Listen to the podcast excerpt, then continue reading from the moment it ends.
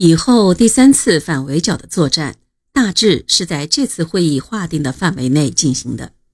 会后不久，毛泽东从战略全局和敌情变化着眼，又提出，红军不能向南丰以北或向西或向南发展，而应向根据地东部及闽西和闽西北地区开展工作，工作时间也要大大缩短。毛泽东、朱德还决定采取磨盘战术，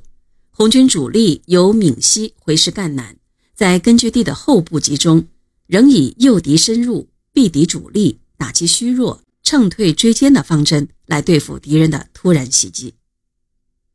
为避免与敌主力遭遇，七月十日，毛泽东、朱德率领方面军总部和主力部队由闽西、闽西北驻地出发，向南实行千里大迂回。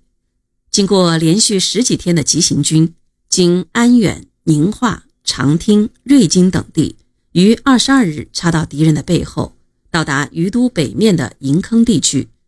隐蔽在深山峡谷之中。后又率队继续向西北方向转移，于二十八日到达兴国北部的高新区。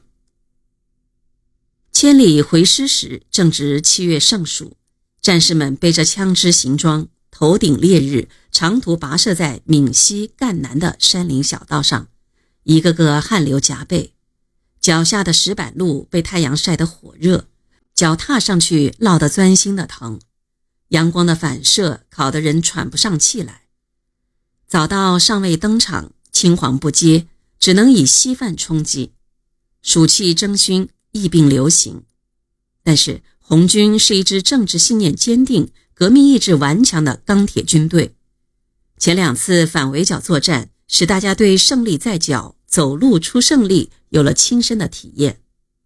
一路上，宣传队采用说快板书、喊口号、写标语、唱歌等形式，鼓舞大家的士气。官兵互助团结，指挥员让马给战士骑，干部帮伤病员背枪支、行李，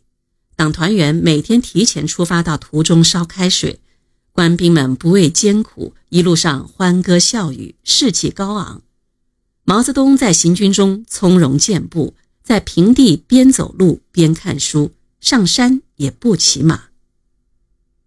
敌人很快侦知红军主力已在兴国集中，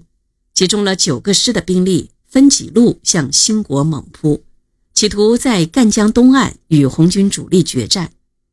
毛泽东、朱德原打算先由富田、新安突破，进军途中得知意图，已为敌人发觉，又令部队返回高新区待机。这时，红一方面军仅剩高新区周围几十里的地方可以集结，